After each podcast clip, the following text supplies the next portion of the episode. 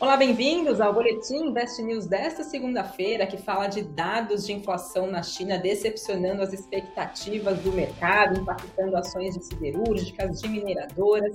Além disso, a gente também vai falar de inflação. Segunda-feira sempre é divulgado o Boletim Foco. Vamos trazer as perspectivas do mercado e, claro, as expectativas para o PCA de junho, que vai ser divulgado amanhã. E para trazer as análises desses assuntos, quem me acompanha na edição de hoje, Bruno Cotrim, economista e trader. Oi, Bruno, bem-vindo a mais uma edição do Boletim. Olá, Fabi. Boa noite, boa noite a todos os espectadores que acompanham a gente aí. Para uma segunda-feira um pouco vazia no nosso mercado, mas com dados aí que mexeram a bolsa no Brasil e um pouquinho fora também aí, para ficar no alerta. Vamos começar então pelo nosso assunto principal, falando de China. Na madrugada de hoje foram divulgados dados de inflação da China que vieram abaixo das expectativas do mercado. Os preços ao produtor por lá caíram no ritmo mais rápido em mais de sete anos. Esses dados são referentes agora ao mês de junho, enquanto os preços ao consumidor arrefeceram até ficar na beira da deflação pela primeira vez desde fevereiro do ano de 2021. Então, trazendo agora mais detalhes dos números, o índice de preços ao produtor da China, que mede o custo do do produto na porta da fábrica teve uma queda anual de 5,4% no mês de junho, bem mais que o declínio que foi reportado de 4,6% no mês de maio, sendo então a queda mais acentuada desde o mês de dezembro de 2015. Já o índice de preços ao consumidor caiu 0,2% em junho em relação a maio e ficou estável no comparativo anual, ou seja, em relação a junho do ano passado. Isso também acabou frustrando as expectativas do mercado de uma alta de 0,2% e foi o ritmo mais lento desde fevereiro do ano de 2021. Com isso, hoje a gente viu contratos futuros do minério de ferro nas bolsas de Dalian, Singapura, caindo mais de 3%, para a gente ter ideia um pouquinho melhor, minério de ferro mais negociado para setembro. Em Dalian, encerrou as negociações em queda de 3,5%, foi o pior dia desde outubro do ano passado. Os mercados esperam que a China, que é a maior produtora de aço e consumidora de metais no mundo, no mundo, acabe revelando agora um pacote de estímulos para apoiar a recuperação econômica do país, depois de uma reunião do departamento político do Partido Comunista, agora no final do mês de junho. Banco Popular da China, na sexta-feira, diz que vai estender políticas de apoio ao setor imobiliário do país como parte de um esforço para incentivar a recuperação econômica da China. Notícias como essas, claro, acabam impactando aí nas commodities, consequentemente papéis de empresas ligadas ao setor de mineração, de siderurgia, que foi o que a gente viu hoje. Papel de Vale, por exemplo, fechou em queda de 1,53%, CSN caiu mais de 3%, Uzi Minas fechou em queda de 2,12%.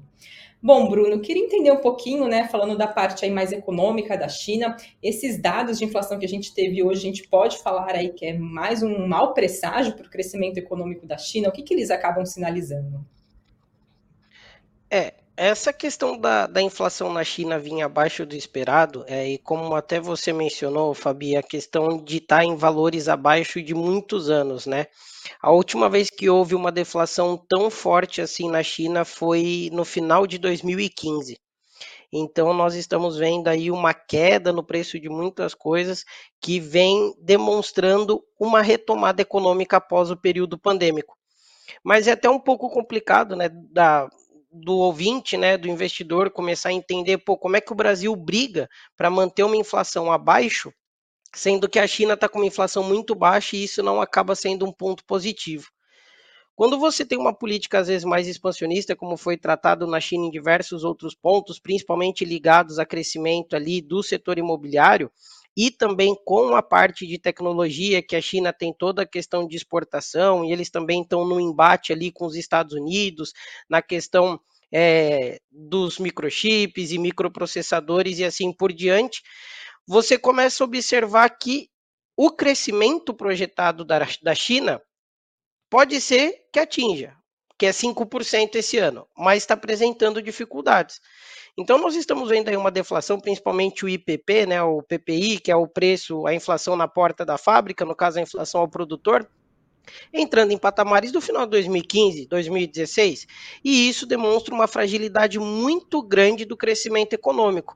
A China, que é parceira comercial do Brasil em diversos segmentos, como o minério de ferro, como a parte também ali suína, que é muito importante, e com outros pontos que tendem ao quê? A observar que a população chinesa está tendo uma demanda menor dos produtos e, consequentemente, não está apresentando um crescimento econômico.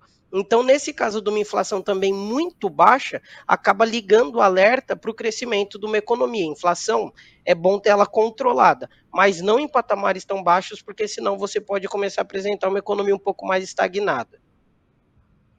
Certo, Bruno. E na semana passada a gente acompanhou a China completando seis meses da reabertura dela, depois daquela política mais rigorosa de Covid-0. Até tinha boas expectativas, né, um otimismo com o mercado. A gente até acompanhou isso pelo menos no finalzinho do ano passado, quando começou a reduzir essas restrições mais rigorosas. E o que, que explica essa fraqueza econômica da China, né? Por enquanto ainda não engatou. O que, que explica esse movimento mais fraco, por enquanto, pelo menos agora nesses seis primeiros meses? Então, é um pouco do, da explicação desse, vamos dizer assim, desse crescimento mais lento, né, da China nesses prime nesse primeiro semestre do ano, ele ainda é muito acarretado devido às sanções muito fortes, devido à política do Covid zero que eles têm lá de fecha a economia. Quantas vezes no começo desse ano nós não vimos a China voltar a fechar um pouco a economia por conta das políticas do Covid zero para evitar que a população e que o próprio vírus se alastre novamente. E, consequentemente, fica uma incerteza muito grande interna e externa. Porque, como você conta com uma produção chinesa, sendo que você não sabe como é que pode vir uma nova sanção, um novo fechamento da economia ou um fechamento parcial dela. Então, fica o receio interno e externo. E nessa questão é muito legal também acompanhar a questão dos dados de balança comercial chinesa. Porque quando você olha a economia chinesa diminuindo a importação, é porque ela está comprando menos dos parceiros comerciais. E quando você olha a parte de exportação chinesa, que é aquilo que ela envia para fora, também vem caindo, você vê muito essa questão do embate do realmente uma economia começar a ficar um pouco menos aquecida. Um ponto é, até legal de colocar nessa, nesse dado que foi apresentado na noite de ontem, né, aqui no Brasil, é que até deixei aqui, ó, a inflação por parte dos alimentos teve um aumento mas só que daí você olha que a parte dos alimentos ali pelo o alimento mais vegetal, vamos colocar dessa forma, para ficar mais objetivo. E quando a gente observa o que? Uma, um preço de carne, a China, que é uma grande exportador, importadora de carne, no caso do Brasil até inclusive, tendo uma redução do preço da carne. Porque a população está demandando muito pouca carne. Então, você começa a observar que alguns crescimentos da economia estão bem desalinhados. Aqui, esse exemplo que eu quis colocar é a questão que nós estamos falando do mercado de alimento. A população não vai ficar sem se alimentar, mas a parte vegetal apresentou um crescimento na inflação e a parte da carne, principalmente a carne suína, acabaram caindo no mês de junho.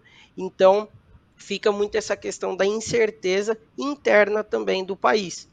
E, e, lembrando que isso afeta commodities e balança comercial num todo, né? Porque você mesmo mencionou no começo, o minério de ferro caiu 3,4%. Ele que estava trabalhando um pouco perto de estabilidade. Se eu não me engano, foram duas semanas atrás que praticamente o minério subiu todos os dias. Foi quando nós vimos Vale também voltar a trabalhar ali mais perto dos 70 reais. No caso, hoje ela fechou com um e-mail de queda. E nós continuamos a observar o quê? essa fraqueza, principalmente do setor imobiliário chinês, que é muito atrelado ao crescimento da economia deles ali, que movimenta a cadeia de produção e a população e o mercado de trabalho no todo. Certo, e você comentou do setor imobiliário, também falei um pouquinho aqui do partido da China, né, falando de impulso, impulsionar esse setor também. As expectativas de adoção de medidas de estímulo aí por parte do governo chinês, você acredita que pode ser um gatilho para uma retomada significativa no curto prazo ou não chega a tudo isso, né? Vai ser gradualmente essa retomada com mais força? Eu acredito que o Banco Popular da China, né, que é, eu acho que tem até o nome dele anotado aqui, mas é, é o, o órgão que ele vai acabar tomando conta ali para o incentivo de dinheiro. Então nós tivemos já um incentivo no mês de junho, mas onde eles cortaram as taxas de curto prazo, se eu não me engano, só em 0,10. Então não é um incentivo também tão favorável assim para a retomada para que a população tome o dinheiro, para que toma-se dinheiro para ter uma retomada econômica mais forte. Então, o próprio banco né, da China, o Banco Popular Chinês, ele não acaba também tomando uma medida muito forte para que o mercado volte a crescer de uma forma rápida. Talvez depois desses dados e outros pontos ali que tem que ser observado, como também toda essa questão dos Estados Unidos, a Janet Yellen, secretária do Tesouro norte-americano, estava em Pequim também falando dessa parte aí é, dos acordos, principalmente do setor de tecnologia, que ali entrava em questão de segurança é, de país, segurança da nação e tudo mais, acaba sendo um outro ponto mas também demonstra um pouco mais de fraqueza. E se efetivamente tiver que ter uma retomada econômica mais forte, o banco vai ter que sim, na minha opinião, apostar em cortes é, da taxa de empréstimo, sim, porque senão não vai ser tão rápida essa retomada econômica. Certo. E falando um pouquinho agora, né, de de que todo esse movimento que está acontecendo com a economia chinesa, né, dos impactos disso aqui para a nossa bolsa de valores brasileira. Eu queria saber como que os investidores de, que têm papéis de ações de mineradoras, de siderúrgicas, como que eles devem olhar para a China nesse momento, de agora em diante, né? O que, que esperar da demanda chinesa aí no longo prazo, que claro acaba impactando também esses papéis. Legal, é um ponto é, até legal também de comentar, Fabi, assim, né? Nós, nós vimos a bolsa é, trabalhar 120, 121 mil pontos, né, nas últimas semanas, aí nos últimos dias, quando ficou aí nove semanas consecutivas em alta a nossa bolsa. A gente precisa observar que a bolsa chegou a esse patamar de preço, é, pegando como referência a Vale, que tem a maior porcentagem do índice Bovespa na carteira, de 12%, e todo o setor de mineração e siderurgia trabalhando com preço descontado. Então o papel não deixa de estar descontado. Mas óbvio, que com a apresentação de resultado e com uma retomada mais forte da China, principalmente para a parte do minério, visto que a Vale tem o segundo melhor minério do mundo, se eu não me engano, só perdendo para uma mineradora australiana, o papel sim tende a desenvolver. Então, eu acho que o investidor, nesse caso, ele precisa parar e observar assim: eu tenho o papel na carteira? Tem. Qual é o objetivo? É crescimento curto, médio e longo prazo? Vamos ter que aguardar algumas medidas da China. Pode vir temporada de balanço. Se está exportando menos minério, se a companhia está exportando menos minério, consequentemente você vai ter um resultado um pouco mais onerado nessa balança. E isso também tende a mexer um pouco com a questão do fluxo cambial, né? Do dólar entrando no país devido às negociações num todo. Então, para o investidor que tem mineradora na carteira, observa principalmente ali a questão do preço que está posicionado, é, o momento de às vezes estar aumentando essa exposição, os papéis na minha ótica tá bem descontado. É, lembrando que nós temos aí Vale hoje trabalhando a 64 reais, ela que é uma boa pagadora de dividendos e tudo mais. E o investidor também precisa acompanhar como é que fica a China reabrir. Por quê? Isso pode fazer o papel ter um upside muito forte, né? Que é uma performance positiva bem representativa na carteira também. Então o investidor tem que ficar de olho, porque são movimentações que podem demorar a acontecer, mas às vezes ali com, com alguma agilidade, né? É bom lembrar que é, até um pouco voltando à ótica da inflação chinesa, é, tá baixa, a inflação ficou negativa, né? Tá, é uma deflação, porque as commodities estão baratas. Então, é ali que nós temos o crescimento mais lento da China, para buscar um PIB de 5% no ano, mas nós temos uma, um minério, um petróleo ainda bem descontado, visto que o WTI chegou a fazer fundo a 67, 69 dólares e volta a fechar perto de 73. Mas lembrando que toda a demanda diminuindo da China, também o preço da commodity, às vezes não vai tender a disparar tanto assim. Tá certo, o pessoal aqui está comentando bastante né, sobre papéis impactados por esse movimento. Tem o Eduardo César falando que hoje também estava bom para encher o carrinho de ações. Tem também o Afonso Santos Sim. falando que abaixe mais essas empresas para comprar, comprar e comprar. O pessoal está comentando aqui. Logo mais eu volto a conversar com o Bruno para a gente falar de inflação. Eu vou passar agora para falar de outras notícias que a gente teve aqui ao longo dessa segunda-feira. Começando por Itaúsa, ela disse hoje que encerrou o acordo de acionistas com a XP, à medida então que ela avança com o um plano de alienar a participação dela na corretora com os membros do conselho da XP, indicado pela Itaúsa prontos no que ela disse para renunciar no devido tempo. Itaúsa informou que essa mudança vai permitir que ela não marque mais o seu investimento em XP por patrimônio, mas que trate ele como um ativo financeiro mensurado pelo valor justo impactando dessa forma positivamente os resultados de Itaúsa no terceiro trimestre em cerca de 860 milhões de reais. Itaúsa detém atualmente 4,2% no capital da XP, mas está vendendo a ação da empresa desde o ano de 2021 e ela reiterou o plano dela de continuar alienando ações da XP por considerar, por não considerar um ativo principal. Quem também estava entre as notícias de hoje, Petrobras, segundo, segundo fontes de agência de notícias Reuters, a Petrobras negocia sete novos contratos de fornecimento de gás natural para os próximos anos, considerando a entrada da operação de projetos que vão ampliar a oferta de insumo, desse insumo a partir de 2024 e 2028 e com isso poderão então poderá ser visto redução nos preços. Os novos acordos vão se somar a dois acertos fechados recentemente, agora em junho, pela Petrobras, com a Companhia de Gás de Santa Catarina, de cerca de quase 8 bilhões de reais, e com a Copergás, que é de Pernambuco, de aproximadamente quase 7 bilhões de reais.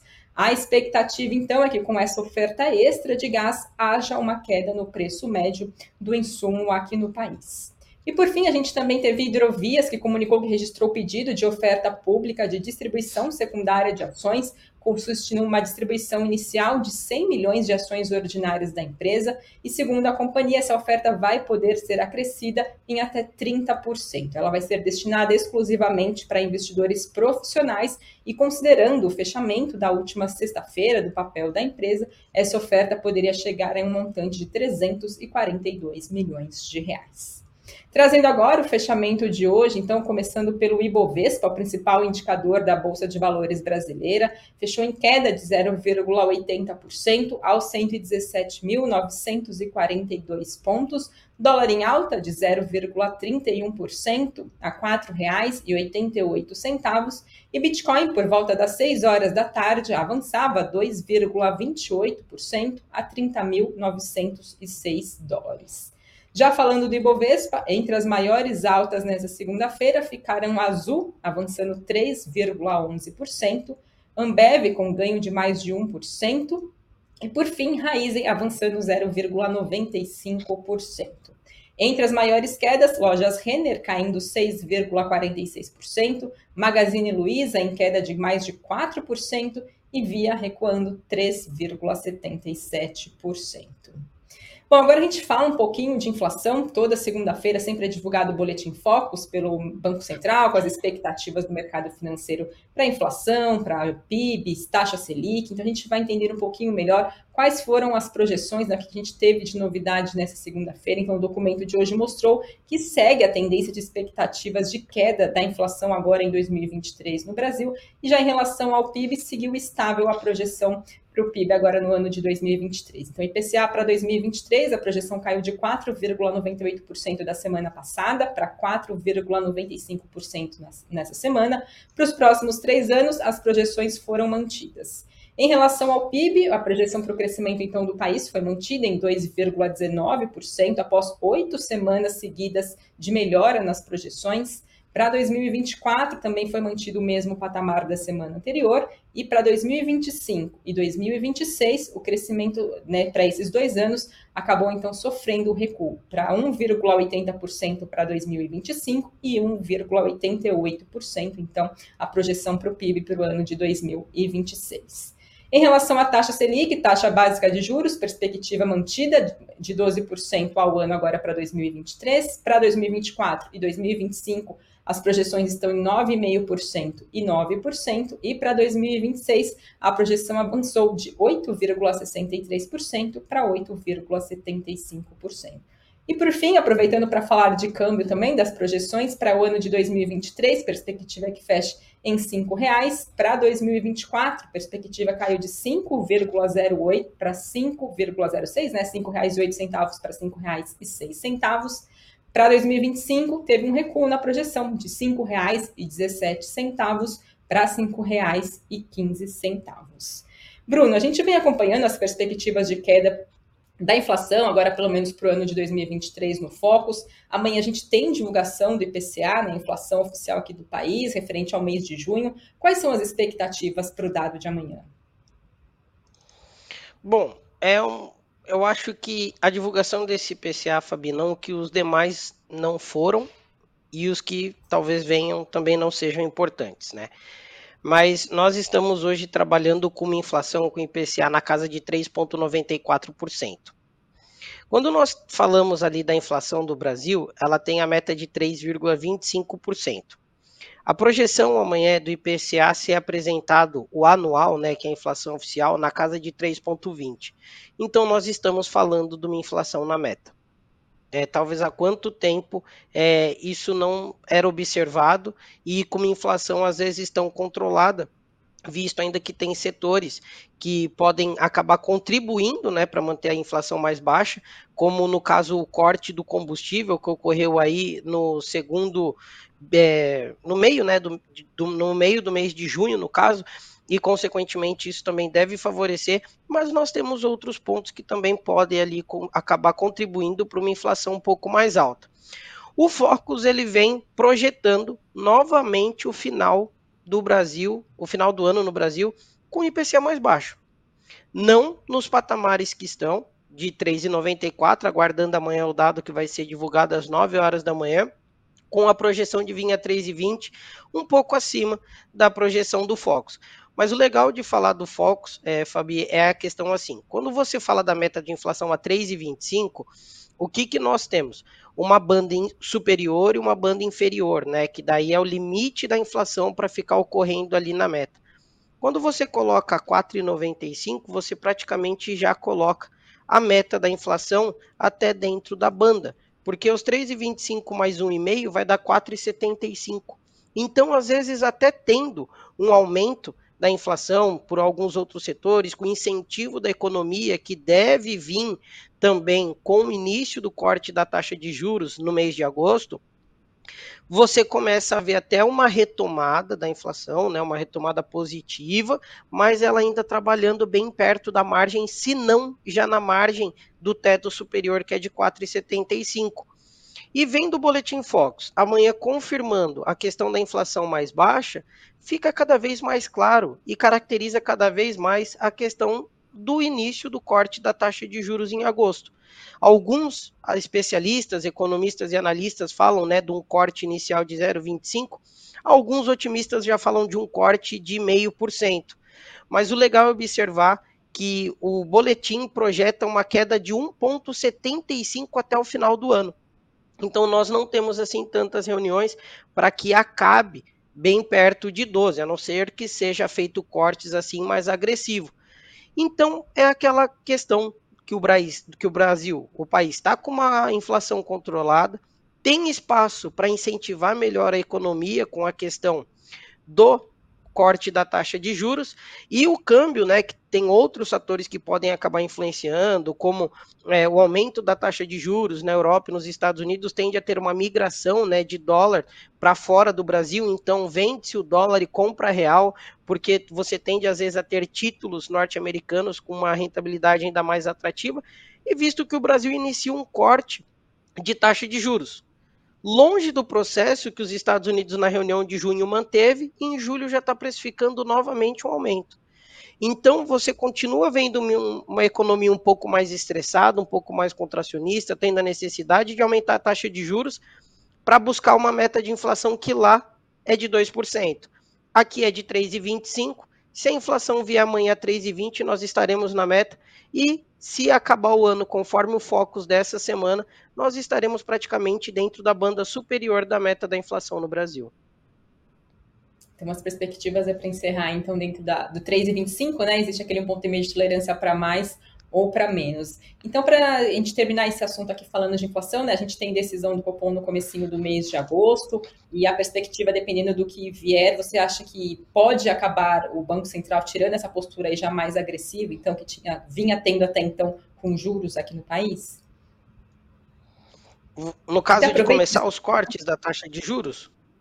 Isso, vou até emendar uma pergunta aqui do Sigefredo, que também está falando sobre esse assunto da perspectiva já para o corte da Selic agora em agosto, né? Se de repente pode ser um corte um pouco maior, né? Já é projetado que venha 0,25, depois tem um aumento mais agressivo desses cortes, mas a sua perspectiva agora para agosto ainda mantém um corte mais ameno, no caso de 0,25? Um pouquinho mais suave. É, eu uhum. acredito que o, o tom do, do Roberto Campos Neto e de, de toda a equipe do Banco Central, que vem fazendo um trabalho é, excelente na parte do controle da inflação e principalmente manter ali a taxa de juros, porque isso também ajuda a trazer investimento para é, se vier um tom muito agressivo, isso também pode acabar assustando o investidor externo. Então, inicialmente, sim, eu vejo um corte mais ameno, menos agressivo, continuar um controle da inflação e principalmente até um controle melhor do câmbio ali no caso, eu acredito que depois é, pode ser que os próximos cortes aí sejam um pouco mais um pouco mais expressivos, assim, na casa de meio, na casa de 0,75. É, até o, em, um outro fechamento, eu acho que há duas ou três semanas atrás, é, uma pessoa pegou e falou: não, e a taxa de juros para fechar o ano é perto dos 11, 10,5%, acho que o ouvinte acabou falando. Eu falei, olha, talvez de uma forma muito otimista, feche a 11,75 com dois cortes, 2% de corte aí.